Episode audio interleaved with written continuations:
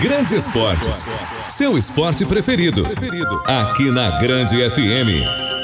Olá, estamos chegando com o nosso podcast Grande Esportes. Nosso episódio de hoje vai falar de algo muito recorrente nos tempos atuais, que merece a atenção de nossa sociedade e principalmente de nossas autoridades para banir de vez estes atos dos eventos esportivos de modo geral, mas que na atualidade se faz presente nos estádios de futebol. Hoje vamos falar sobre racismo no futebol brasileiro. Vamos ouvir relatos, testemunho de quem sentiu na pele estes ataques covardes Vamos ouvir autoridades e especialistas sobre o assunto. Fique com a gente. O nosso podcast Grande Esportes, o racismo no futebol, está entrando no ar e desejamos que este conteúdo seja importante para fortalecer a luta contra o preconceito e discriminação manifestada no esporte.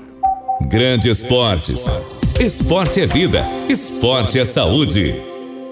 O futebol tem a graciosa virtude de unir culturas e povos, sem distinção de credo, raça ou origem. A linguagem da bola é universal. Contudo, os recentes episódios de discriminação racial ocorridos nas partidas de futebol em território brasileiro e sul-americano demonstram de uma forma inconteste que o preconceito é uma chaga que envergonha o nosso país e que tem que ser erradicada de uma vez por todas. Infelizmente, o racismo no futebol brasileiro remonta desde o final do século XIX, quando negros não eram aceitos nos principais times de futebol do país.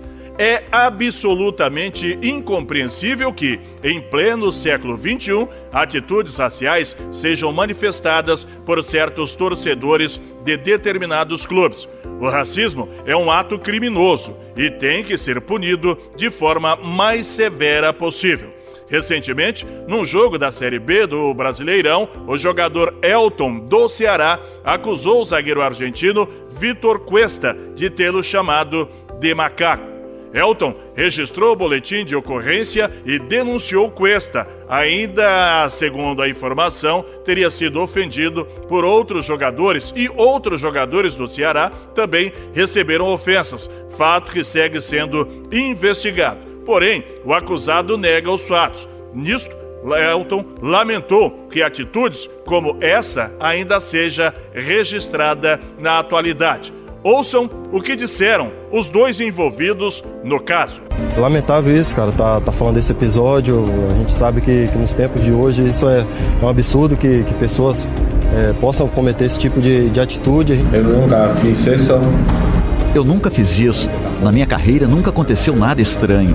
A gente se xingou, mas com respeito. A gente se, se xingou com, com ele, mas com respeito. Quando ainda era goleiro do Santos, em 2014, Mário Lúcio Duarte Costa, o Aranha, foi chamado de macaco por vários torcedores do Grêmio. Câmeras de televisão flagraram as ofensas racistas. O clube acabou punido com a exclusão da Copa do Brasil. Era um volume muito grande de muitos torcedores fazendo o mesmo som, emitindo o mesmo som, com os mesmos xingamentos. Era um grupo muito grande, assim, acho que boa parte do estádio e aquilo estava me incomodando porque eu sempre fui um, além de jogador, eu sempre fui um, uma pessoa, um cara é, enganjado nesses temas, nesses assuntos, sempre fui atuante durante a minha carreira inteira, assim, até mesmo antes de chegar na Ponte Preta, sempre tive presente nessas lutas e de repente eu estava passando por aquela situação. No mesmo ano, o goleiro voltou a jogar na Arena do Grêmio. Passou a partida inteira sendo vaiado por uma expressiva parcela da torcida. Ao final do jogo, afirmou que a manifestação, logo depois de ter sido alvo de injúria racial, reforçava o preconceito dos gremistas que o atacaram e que aquelas vaias não eram normais. Marcelo Carvalho, diretor executivo do Observatório da Discriminação Racial no Futebol, afirma que, infelizmente, muitas pessoas usam o futebol para expor seus comportamentos racistas e discriminatórios, que por muitas vezes ficam camuflados em meio à sociedade. No futebol, as pessoas se sentem mais encorajadas a serem não só racistas, mas racistas, machistas, homofóbicas, violentas. Porque no imaginário do torcedor brasileiro, o estádio do futebol era esse lugar, o lugar de extravasar frustrações. O estádio de futebol é o lugar que permitia tudo você vai para o estádio de futebol e você pode fazer todas as coisas possíveis porque lá no estádio de futebol é permitido. E durante muito tempo a gente viveu com esse imaginário, com essa permissão de ir para o estádio de futebol cometer todas as formas de preconceito, discriminação e até mesmo de violência. Os casos de racismo no futebol cresceram 85% em 2022, comparados a 2021, enquanto as punições no STJD caíram drasticamente. É o que mostra o relatório do Observatório da Discriminação Racial no Brasil. De um total de 37 ocorrências no ano passado, houve apenas uma punição no tribunal. Diante destes números, Marcelo Carvalho acredita que o racismo não é visto como um crime grave, como realmente ele é. Por mais que a lei determine que racismo é crime, a sociedade não consegue enxergar desta forma. É muito fácil a gente perceber as manifestações das pessoas de apoio a quem cometeu um ato de racismo. Seja por dizer que a pessoa não era racista, seja por dizer que foi um erro, foi um comentário, foi uma piada e não um ato racista como a lei está determinando. E principalmente porque a sociedade muitas vezes ela criminaliza muito mais a pessoa negra que repete uma fala de combate ao racismo, que repete um pedido de punição, do que o agressor. Ao agressor, muitas vezes, basta pedir desculpa. Por incrível que pareça, manifestações racistas nos campos de futebol nem sempre vêm da torcida ou de atletas dentro das quatro linhas. Até pessoas que deveriam ser mais esclarecidas já tiveram atitudes lamentáveis a esse respeito, inclusive na própria imprensa.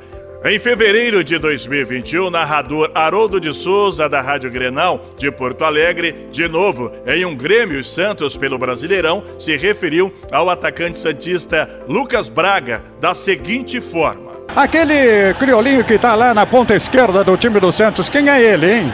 Na ponta esquerda joga o Lucas Braga, Magrão. Ah, o Lucas Braga que tá caindo lá. É o Moreno, né? Isso. Moreno, um cidadão de cor, numa boa. Mas, mas ele tá trocando também com o Arthur Gomes, Magrão. Ah, sim, Eles tá- estão invertendo aí. Tá, Arthur Gomes e Lucas Braga. E este não foi um caso isolado dentro da crônica esportiva. Em julho do ano passado, o comentarista Vinícius Silva e o narrador Gomes Xavier, integrantes de uma rádio de Goiânia, se referiram ao jogador de forma preconceituosa e desrespeitosa. 22 minutos, Celcinho sentiu, hein, Vinícius? Tomou uma pancada ali no tornozelo esquerdo, tá levantando. O cabelo dele deve pesar demais, né, Vinícius? Exatamente, rapaz. Parece mais uma bandeira de feijão, né, Holmes? A, a cabeça dele do que um verdadeiro cabelo. Não é porque eu já estou perdendo os cabelos que eu vou achar um negócio imundo desse bonito. Parece mesmo uma bandeira de feijão. Apesar da pressão feita pelas entidades responsáveis, atletas e torcedores continuam a se manifestar de forma racista pelo mundo, especialmente no futebol. Curiosamente, o esporte mais popular do mundo é uma das modalidades na qual o negro só é valorizado por causa dos seus atributos físicos e qualidade técnica, embora em situações de tensão e disputa, brancos ainda possam se sentir superiores a serem mais valorizados. Isto deixa claro o preconceito, deixando a pessoa em situação de debilidade e sofrimento. Em várias situações, as vítimas de racismo ainda são acusadas de querer tirar vantagem da situação, como se elas ainda fossem as responsáveis pelos fatos acontecidos.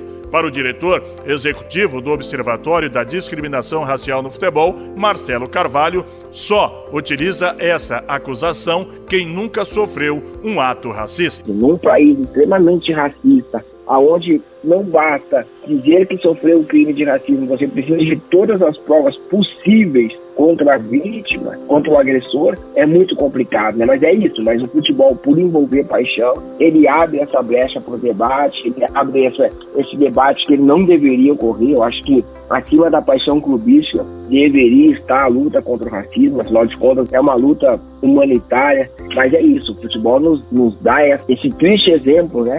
de as pessoas uh, acreditarem ou pensarem que aquilo de fato não ocorreu, que aquilo era, foi um artifício para tentar prejudicar o outro clube. Marcelo Carvalho salienta ainda que é preciso endurecer a punição aos clubes e torcedores e de aplicar sanções em todos os casos. É preciso promover campanhas, debates e unir força para a conscientização de todos contra esse crime. A gente precisa mostrar para a sociedade que racismo não é só um insulto, um xingamento. Existe todo esse problema de desigualdade racial, de negros ganhando menos, com menos condições de trabalho, de moradia, de saúde. Então a gente precisa discutir esses fatores. E os clubes de futebol são verdadeiros veículos de comunicação. Eles podem cada vez mais ampliar esse debate, levar esse debate para as pessoas que nunca pararam para ouvir falar sobre racismo, sobre discriminação racial. Então, eu acredito muito nisso. Assim, os clubes de futebol precisam entrar nessa luta antirracista. No futebol, existe uma tendência ao silenciamento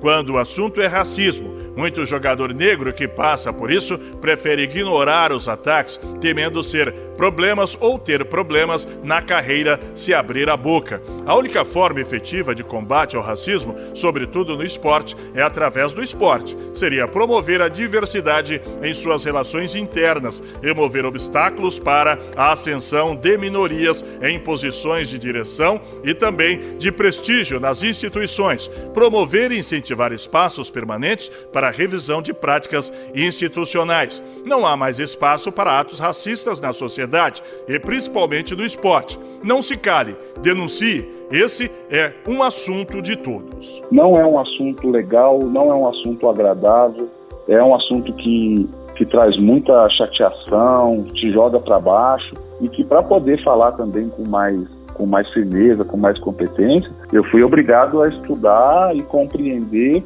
cada vez mais. Né? E você estudar um assunto desse, é, ficar consumindo esse tipo de conteúdo, realmente não é uma coisa agradável. É muito difícil, né? Porque você tem que começar a controlar a sua, raiva, a sua indignação, porque você vai começar a perceber que é muito maior do que aquilo que você imaginava. Né? Grande Esportes, jogado com emoção. A Comembol anunciou recentemente o lançamento da campanha Basta, Chega de Racismo no Futebol. Isso após repetidos atos de discriminação racial na Libertadores e também na Copa Sul-Americana. No anúncio oficial, a confederação classificou como absolutamente inaceitável qualquer manifestação racista e afirmou que busca conscientizar as pessoas sobre o tema. A Comembol considera absolutamente inaceitável qualquer manifestação de racismo e outras formas de violência nos seus torneios. A conscientização destinada a jogadores, árbitros e torcedores de futebol será visível por meio de todos os meios de comunicação disponíveis, como uma campanha permanente. É o que consta no texto da campanha visando estabelecer punições mais severas contra manifestações racistas, houve alterações no artigo 17 do Código Disciplinar. Entre as mudanças, o valor das multas aplicadas aos clubes aumentou, assim como foi estabelecido o veto aos torcedores no estádio. Em uma sociedade racista, não basta ser racista, é preciso ser antirracista. A poderosa frase de Angela Davis ganha peso ainda maior quando se pensa no Brasil, o país com a maior população negra fora do continente africano, que faz do racismo estrutural uma constante política de Estado.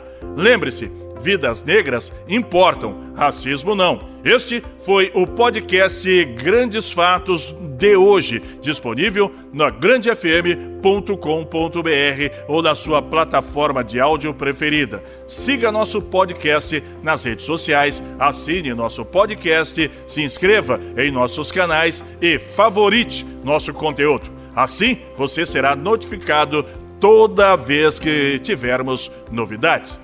Esperamos que você tenha gostado do nosso conteúdo de hoje e em breve novos episódios estarão à sua disposição.